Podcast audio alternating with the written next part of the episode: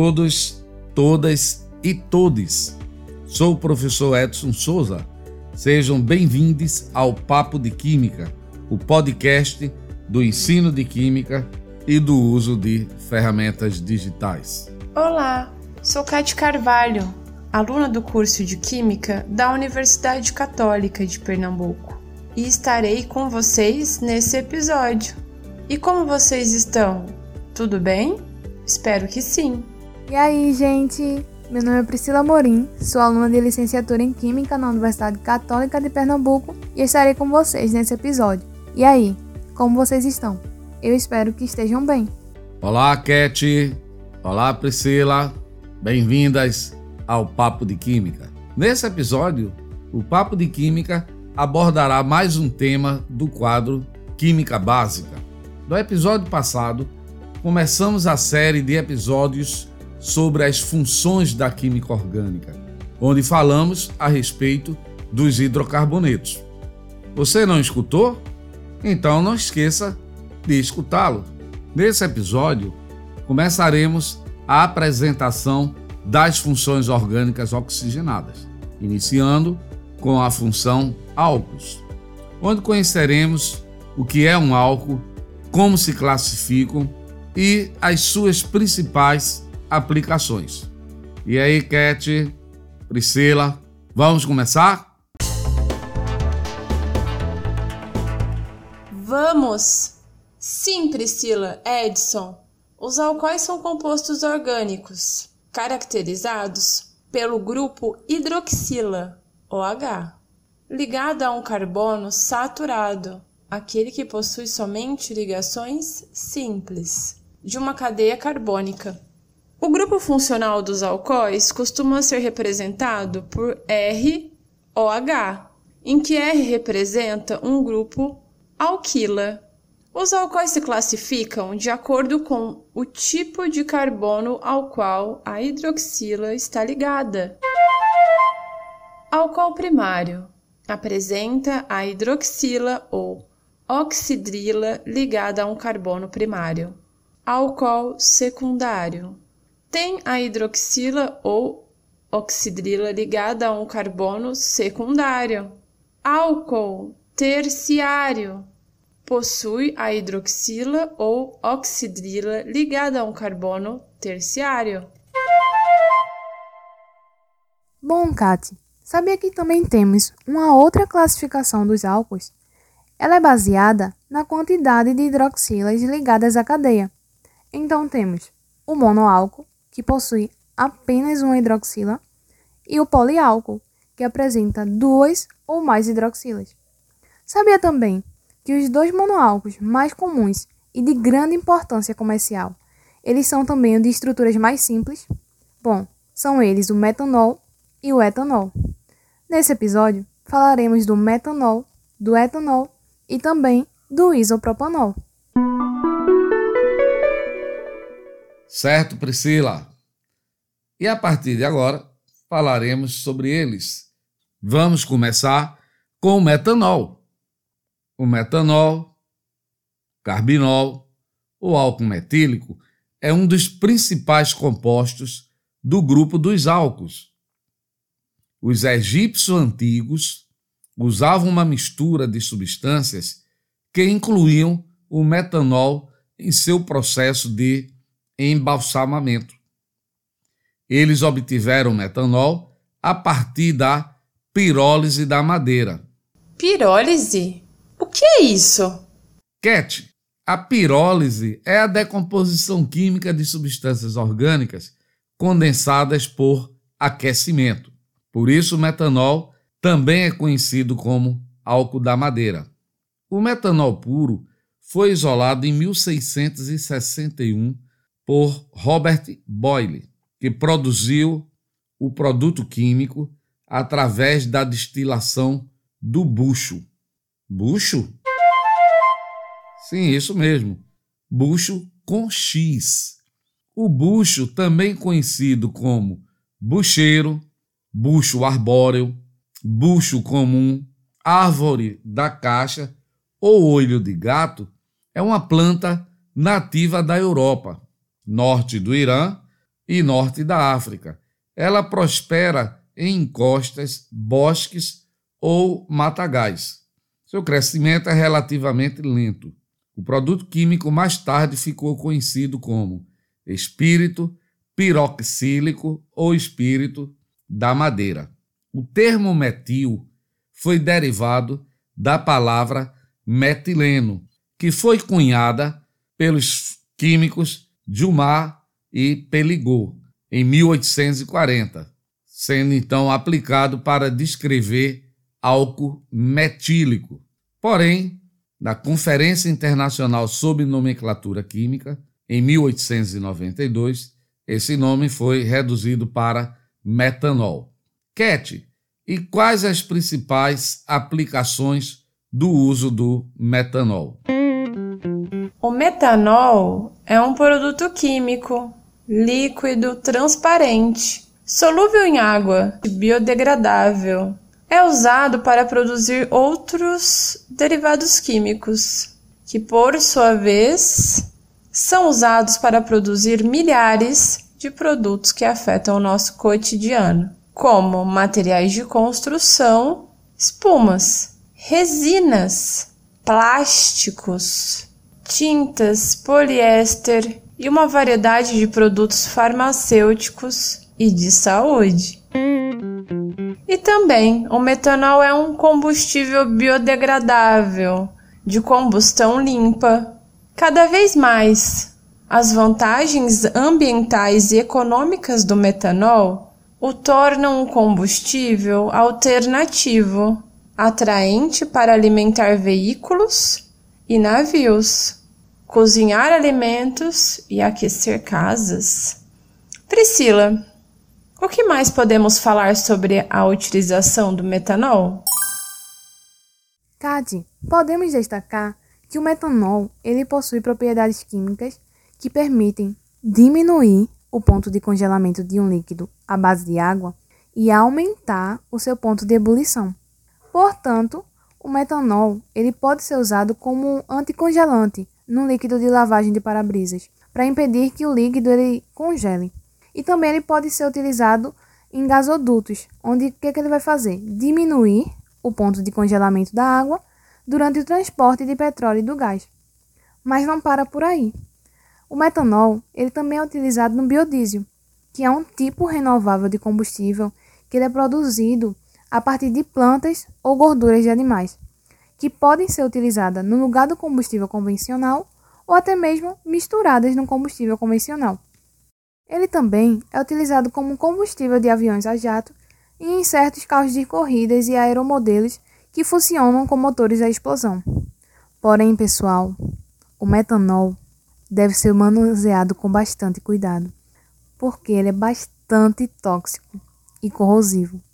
Então, ao ser ingerido, ele pode causar cegueira, mesmo em pequenas doses, e até mesmo levar à morte.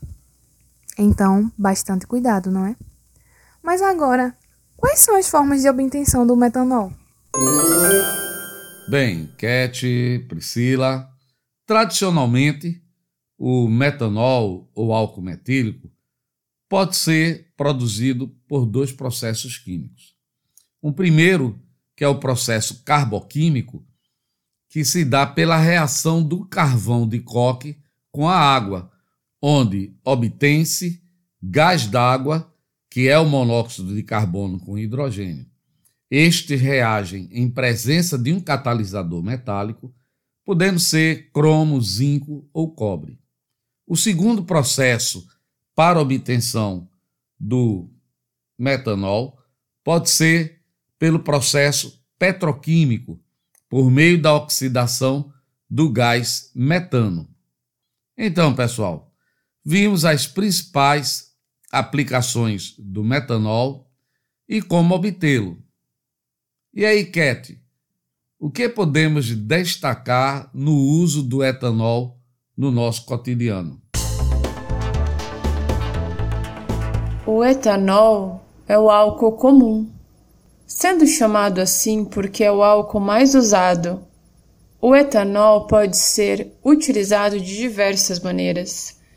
Em sua forma pura, álcool anidro. Ele é muito utilizado na indústria, sendo matéria-prima de tintas, solventes aerosóis, desinfetantes, higienização, como combustível em laboratório, como solvente de tintas, vernizes e perfumes. Na síntese de vários produtos orgânicos, como acetaldeído, ácido acético e éter comum, além de estar presente nas bebidas alcoólicas. Além disso, ele é utilizado como combustível misturado à gasolina ou ainda no diesel de forma opcional. Já o etanol hidratado, etanol, com cerca de 5% de água, é utilizado na produção de bebidas, alimentos, cosméticos, aromatizantes, produtos de limpeza, remédios, vacinas e como combustível de veículos. Priscila, e o que podemos dizer sobre a forma de produção do etanol no Brasil? Bom, Cat, Edson, no Brasil, a maior parte do etanol é utilizada como combustível. E o Brasil ele é o maior produtor de etanol do mundo. Isso mesmo, o maior produtor de etanol. No Brasil, a principal matéria é a cana-de-açúcar. Além da cana-de-açúcar, o etanol também pode ser produzido através da fermentação dos açúcares constantes na beterraba, na mamona, no milho, na soja e entre outros. Mas agora iremos falar sobre a produção do etanol. Após a cana-de-açúcar ser colhida e lavada para a retirada das impurezas, a produção ela vai seguir os seguintes passos. Primeiro passo: trituração. É após a trituração da cana-de-açúcar que vai surgir o bagaço. E logo em seguida o segundo passo, que é a concentração e cristalização. É após esse passo que são obtidos o açúcar escuro e o melaço. Partindo agora para o terceiro passo, que é a fermentação do melaço. É daí que é obtido o vinho fermentado. E por fim, o quarto passo e último, que é a destilação do vinho fermentado, que é daí finalmente onde é obtido o etanol. Mas como tudo tem seu lado positivo e negativo, não seria diferente com o etanol. Então iremos falar agora das vantagens e desvantagens do uso do etanol. Dentre as vantagens do etanol, podemos citar o fato dele não poluir como a gasolina, isso acontece porque o etanol ele não produz dióxido de enxofre, SO2. E além dele ser menos poluente, também tem o fato dele ser mais barato que a gasolina. Então, isso também leva em conta na hora de escolher entre a gasolina e o etanol.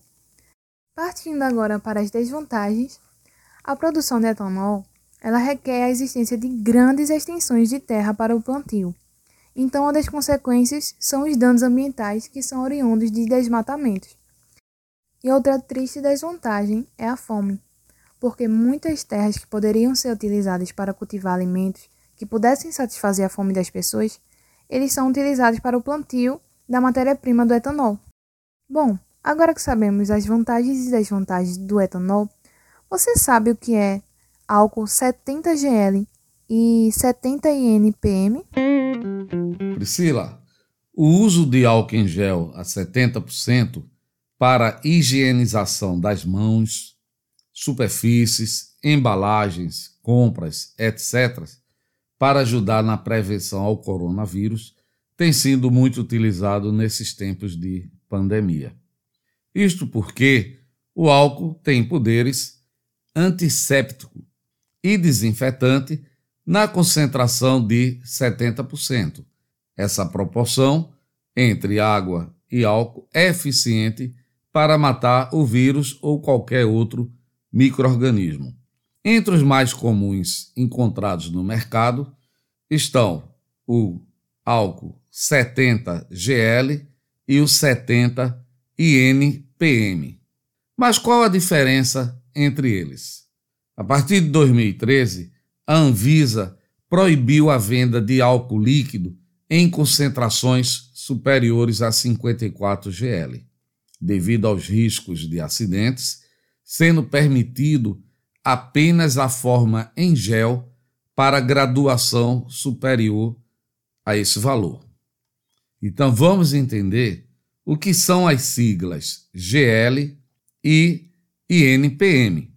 Elas se referem ao grau alcoólico da solução, sendo GL a abreviação de Gay-Lussac, um físico e químico francês, Joseph Louis Gay-Lussac. E a sigla INPM é abreviação de Instituto Nacional de Pesos e Medidas.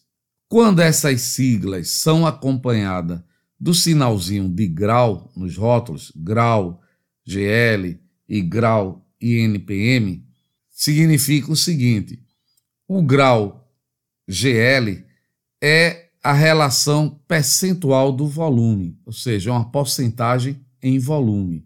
E o grau INPM é uma porcentagem em massa.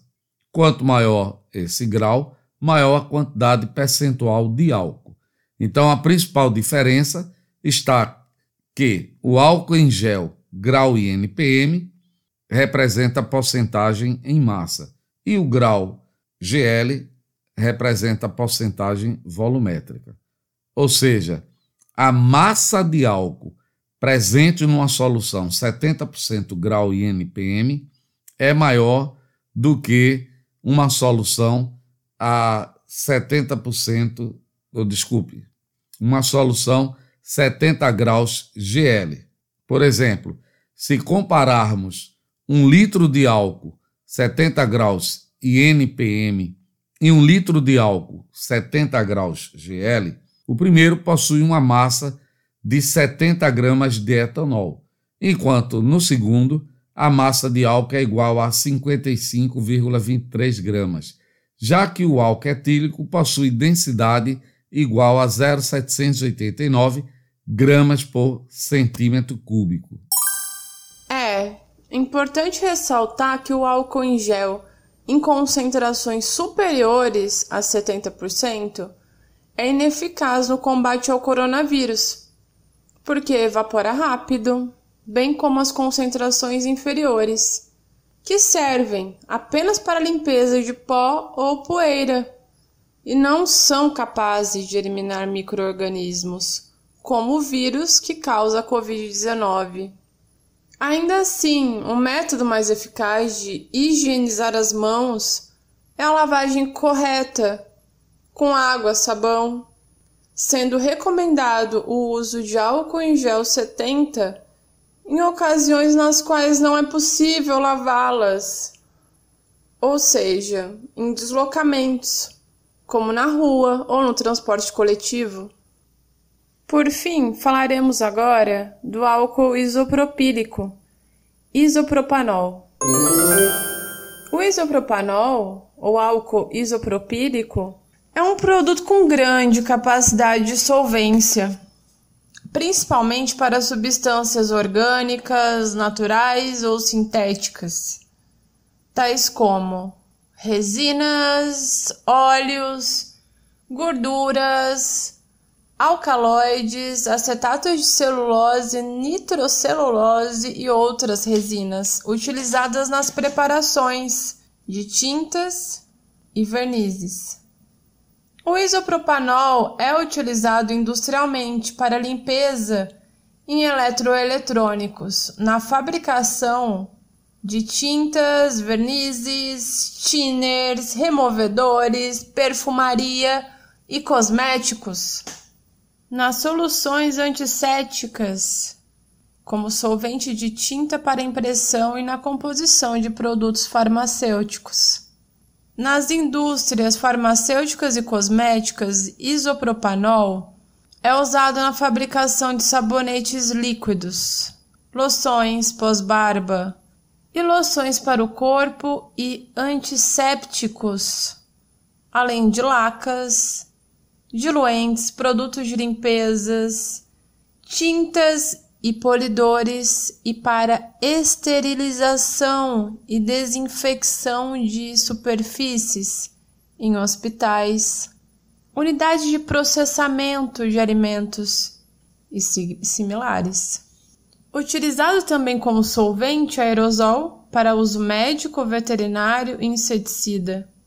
Como insumo químico, pode ser intermediário na produção de éter, de isopropílico, na indústria de cosméticos, ésteres isopropílicos, solventes em celulose e tintas, amidas isopropílicas usada na produção de herbicidas, glifosfatadas atuantes contra ervas daninhas. É interessante saber também que três derivados são destaques da indústria de cosméticos e petroquímica. São eles o laurato, o miristato e o palmitato de isopropila. O miristato de isopropila ele é emoliente e lubrificante, e ele é utilizado em várias aplicações cosméticas e farmacêuticas, como em shampoos, desodorantes, loções e entre outros. O laurato de isopropila tem seu uso em cosméticos e também ele pode ser utilizado como aditivo de óleo lubrificante. Por fim, o palmitato de isopropila, que é largamente utilizado como agente espessador. Que seria isso? Ele aumenta a viscosidade do líquido sem alterar suas características, formando assim loções que aderem facilmente à pele. Bem, pessoal, chegamos a um final de mais um episódio do nosso Papo de Química. No episódio de hoje, abordamos a função orgânica álcools, onde podemos ver o que é um álcool, como eles se classificam e as aplicações dos álcools mais presentes na nossa vida diária. Mais uma vez, convido todos vocês para que sigam o Papo de Química, compartilhem com seus amigos, compartilhem nas suas redes sociais. Participem e deixem as suas sugestões. O nosso e-mail é papodequimicapod@gmail.com. Ele aparece na descrição de cada episódio. O Papo de Química se encontra disponível nas principais plataformas e também visite o nosso site www.quimicamais.com. Tchau, pessoal. Até o próximo episódio. Tchau, galera! Tchau, tchau, gente!